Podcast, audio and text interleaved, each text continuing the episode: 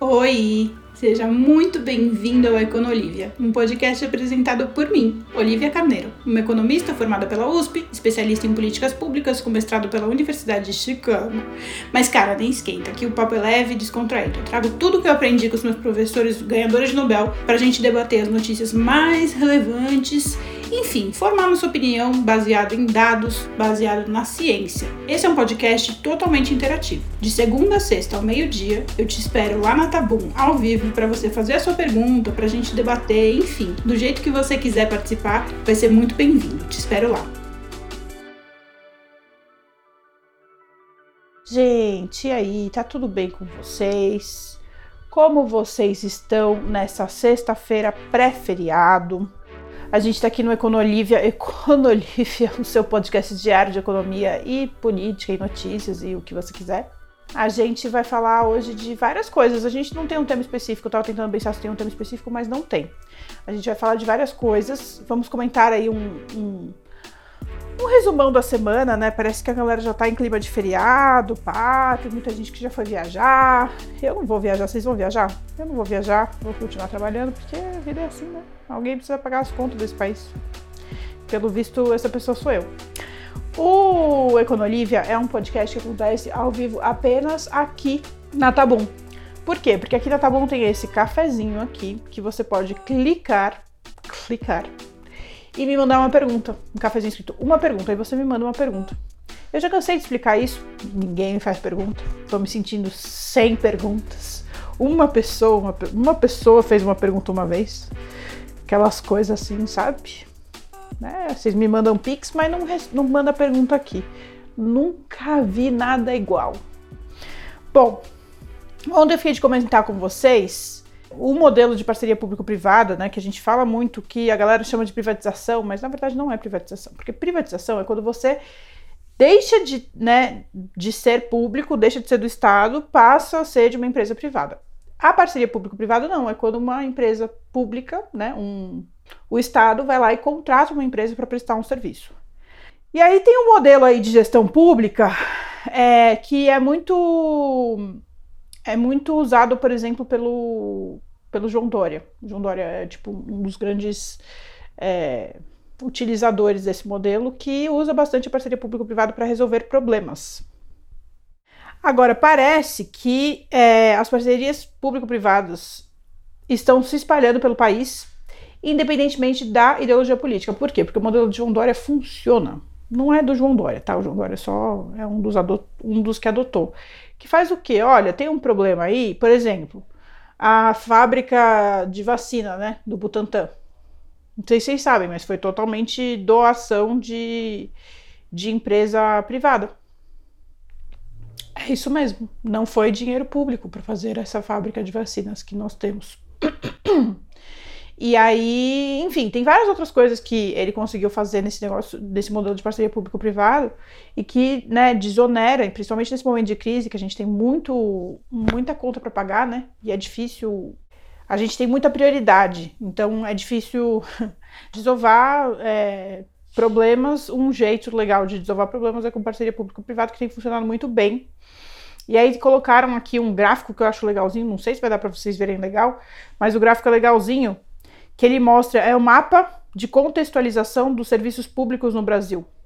Mostra quais são as parcerias e o setor entre setor público e privado por região geográfica divididas nas áreas de atuação. Então, por exemplo, na, setão, na, setão, na região sudeste é principalmente parceria público-privada em educação. Imagino eu que seja o, o de creche, né? Aquele negócio de creche, que a gente tem muito, muito, muito, muito, muito. Ciência e tecnologia é principalmente da União, né? Da, a União é a federação, né? Tipo, é o Brasil. que mais? Saúde é na região norte, nordeste tem bastante de saúde também. Assistência social tem bastante no centro-oeste. E assim por diante. Interessante, né? Eu achei interessante esse, esse gráfico. Curioso, curioso. Vamos voltar a falar um pouquinho do, da taxa de juros, né? Da taxa Selic, que comentei um pouco ontem. Acho que muitos de vocês gostaram daquele comentário. E aí eu vou comentar um pouco mais hoje que o, o, diretor de política monetária do Banco Central anunciou que não há previsões quanto à taxa Selic, né? Como que vai alterar, vai depender de, do processo de como que ela vai lidar com a inflação. E aquilo que eu já tinha falado para vocês, eu falei, ninguém me escuta, ninguém me escuta, ninguém me escuta. Vieram, inclusive, me, me falar no, no Instagram, né, mó textão. Olivia, não, você falou que tá desencanando da, da, taxa de juros, mas eu não acho, não sei o que. Tá desencanando, velho. O cara já falou, ele tá falando aí, tá, tá dando sinal faz muito tempo, não é de agora. Que ele falou, meu, vou desencanar da inflação, é isso, eu tenho que fazer uma escolha e eu vou escolher tentar crescer o país. E aí ele tá nesse processo aí, muito louco. A outra coisa, vocês pediram para comentar, e eu acho que assim, quem pede para comentar provavelmente não é meu seguidor há muito tempo. Porque quem é meu seguidor há muito tempo não me pede mais para comentar esse tipo de coisa. Que é a polêmica dos absorventes, porque eu acho isso, assim, é dar palco para maluco. Eu acho que o Bolsonaro faz isso de propósito, para justamente o pessoal da oposição ficar xingando ele e ele se firmar ainda mais com quem já concorda com ele, e fica essa coisa idiota da gente ficar discutindo uma coisa que não era nem para ser uma discussão. Enfim, e é isso. Para quem não sabe o que está acontecendo, o Bolsonaro vetou um projeto que daria é, é, absorvente de graça, né, principalmente para mulheres vulneráveis. E aí, ai, a justificativa dele é de que não tem verba. Aí a mulherada do movimento feminista fica puta, fala ah, que ele não gosta de mulher, porque ele maltrata, a saúde feminina é tão importante, porque tem a questão da infecção, e tem mesmo, não estou menosprezando a discussão, não, tem mesmo, tem a questão da infecção é, urinária que acontece com mulheres que não têm é, acesso à saúde, né, para higiene menstrual. Inclusive, eu já falei para vocês que uma das coisas que distingue uma pessoa pobre de uma pessoa miserável é acesso à higiene. Esse é um dos pontos que realmente muda o que a gente, na nossa classificação de economista, né, é a faixa social que a pessoa ocupa. Enquanto para Marx essa discussão é única e exclusivamente ah, que tipo de função você, você faz, né? Se você é operário, você é proletariado, não, não, não importa se você ganha bem, se você ganha mal, você é proletariado porque você vende a sua mão de obra. Para nós, economistas, aqui no século XXI, a gente não, a gente olha para sua condição de vida. Não importa muito a função que você executa, se você tem acesso a determinados bens, serviços, higiene, etc., você está num, num, nível que a gente precisa se preocupar mais ou menos com é, você. Então vamos lá, para Marx, vamos, vamos só retomar isso, porque eu acho que é uma discussão que é realmente importante. Enquanto para Marx, a discussão é: ah, você é operário, porque você vende a sua mão de obra, logo você é proletariado, e é essa discussão. Não importa se você é um proletariado que ganha bem, que tem acesso a tudo de bom, ou se você é um proletariado que ganha mal, que não tem acesso a nada, para Marx essa é a sua classificação, proletariado que vende a sua mão de obra. Para nós, no século XXI, independentemente da sua linha ideológica, para nós economistas, na ciência, na técnica, não é isso que define o que é, a, a, sua condição social. A sua condição social é definida pelo que você tem acesso, bens, serviços, enfim, tudo que você tem acesso.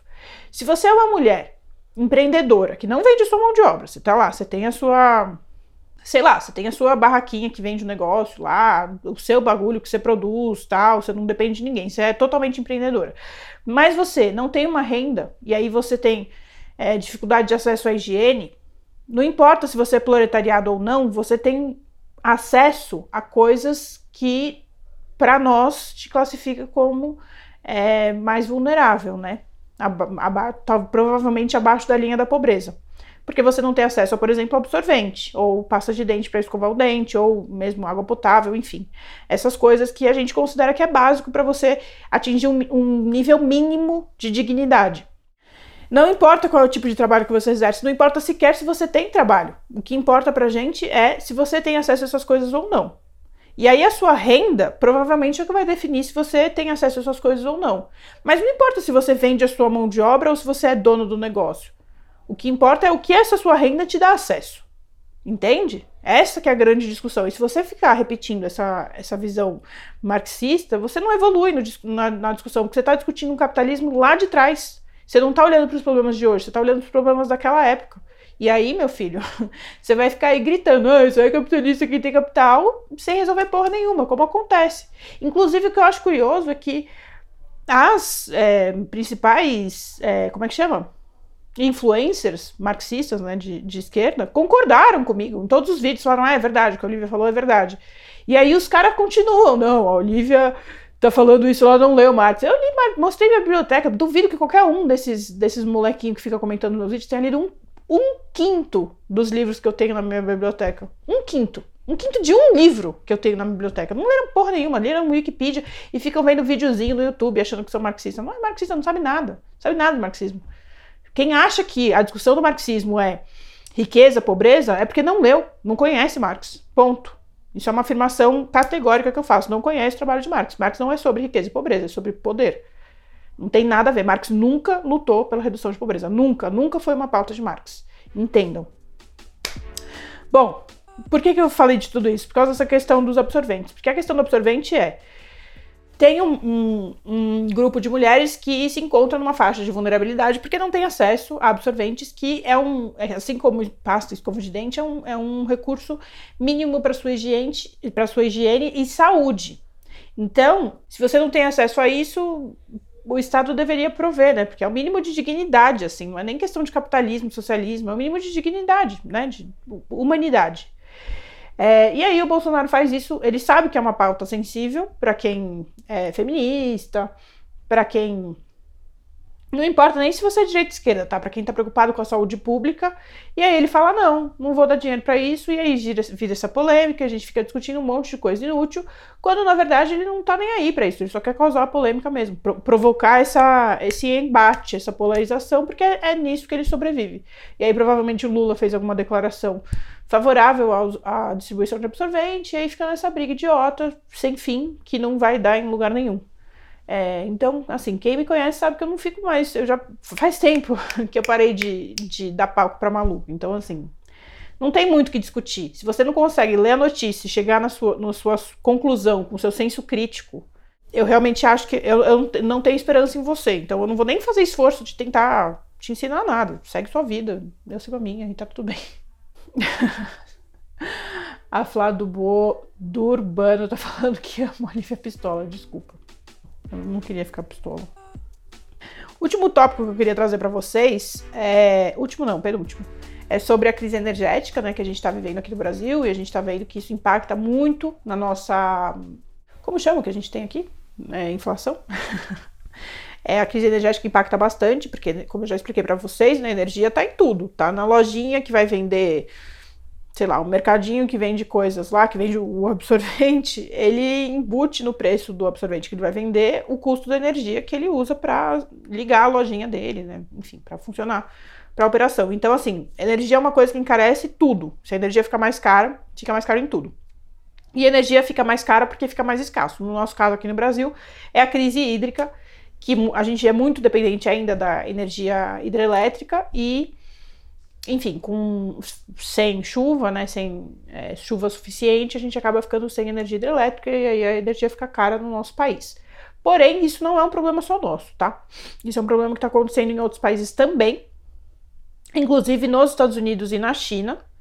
É, cada um tem uma fonte diferente de energia, mas todos estão com crise e isso é preocupante porque é, são dois países grandes produtores e consumidores, né? São os maiores produtores e consumidores do mundo.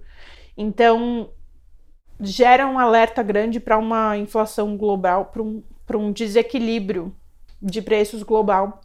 E aí eu queria fechar com uma provocação de um tema que a gente vai aprofundar ainda mais para frente. Para quem é novo por aqui, não conhece meu trabalho, provavelmente ainda não me viu falando sobre meio ambiente. E eu falo muito do ambiente, do meio ambiente como uma questão de mercado. É um problema sério de mercado. É um problema sério de humanidade, né? Na nossa sociedade a gente tem um problema aí, um desafio grande de que é preservar o meio ambiente para a gente conseguir viver na Terra com os recursos que a gente precisa. Afinal de contas, nós somos frutos da natureza, seja natureza divina, seja natureza científica, não importa, nós somos frutos da natureza e a gente depende da natureza para viver. Acontece que não só no capitalismo, mas também no socialismo e em todas as outras formas de produção, a gente acabou perdendo a mão na exploração dos recursos naturais. E aí o capitalismo de hoje, né, o capitalismo liberal de hoje, a gente precifica isso essa questão de destruir o meio ambiente, a gente coloca um preço, né? E aí a ideia, eu vou resumir bem, mas isso vai ser um episódio, tá? Aqui do podcast, vai ser mais de um episódio provavelmente aqui do podcast.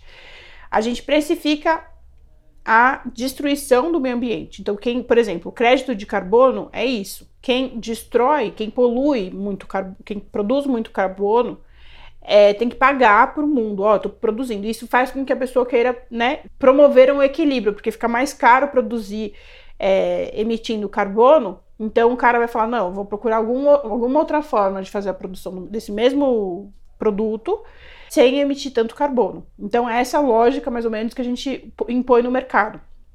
E aí saiu uma notícia muito legal do, do eu não sei, acho que é do Valor, falando: o desafio é remunerar quem tem floresta. Meio Ambiente, que é o Ministério do Meio Ambiente, BC e deputados trabalham em projetos para regular o mercado de carbono no país. Eu acho que é o seguinte, né? Quem tá aqui, me conhece, me segue faz tempo, deve estar tá olhando para isso e falando, mano, já sabia disso. Porque eu falo disso faz muito tempo. E assim, tem coisa que uh, vem, vem no noticiário, eu falo, mano, eu fico muito feliz de conseguir antecipar muitas coisas para quem para quem me segue. Mas quem é novo aqui provavelmente nunca viu essa discussão. Então, é... ou talvez nunca tenha visto essa discussão, não sei. Mas a grande discussão que tem lá fora é que o Brasil destrói muito as nossas florestas. Mas já existe aqui, também no Brasil, grandes, é, uma grande indústria, uma das maiores indústrias de floresta. Então a gente, hoje a gente conseguiu fazer com que ter floresta seja algo rentável, algo lucrativo, às vezes até mais lucrativo do que o pastoril que geralmente destrói florestas. Até fiz uma live com um cara que é que é dono de uma fazenda de reflorestamento e aí ele explicou toda a lógica lucrativa e tudo mais, foi super legal. Então, é isso. A gente tem que ficar ligado nisso. Eu pretendo fazer um, um episódio explicando essa, essa lógica econômica, mas eu fico muito feliz que essa discussão esteja começando a aparecer mais para o público, é, meio, seja por essa matéria aqui, que o Banco Central e, e deputados e o Ministério do Meio Ambiente estejam discutindo, por mais que eu acho que a discussão deles esteja ainda um pouco atrasada, já é um começo. Eles começaram essa discussão, então me deixa feliz. Eu falei de muita coisa hoje, né? Falei de vários assuntos diversos e interessantes ou não. Eu acho interessantes. Mas é isso. Então eu quero desejar a todos um excelente final de semana prolongado. É, o Felipe falou que ama quando eu falo de meio ambiente. Eu também amo falar desse assunto. Mas eu fico um pouco irritada, porque às vezes as pessoas não têm conhecimento. E eu não tenho muita paciência, né? Não sei se vocês já perceberam. Eu tenho paciência para algumas coisas, para outras coisas eu não tenho paciência nenhuma. É, é tipo 880. O que é muito estranho, porque eu sou libriana. Mas enfim. Ah, que fofa, falou. A gente fica admirando sua inteligência. Eu falo muito rápido, né? Desculpa. Eu quero desejar a todos um excelente final de semana prolongado. Ainda não decidi se vai ter Econolívia no feriado. Provavelmente sim, mas eu aviso vocês. Ó, eu tô com várias promoções de parceiros no ar. Tem promoção de vários cursos que realmente tá muito barato. Tá tudo lá no meu Instagram. Vale a pena vocês darem uma olhada. Porque eu só divulgo coisas que eu realmente uso e que eu realmente acredito. E os produtos que eu tô divulgando, de fato, eu acho que são bem úteis mesmo, tá? Ai, obrigada. Vocês são todos lindos e maravilhosos. Eu amo vocês. Até semana que vem, seja na segunda, seja na quarta. Semana que vem estamos aí, tá bom? Beijos.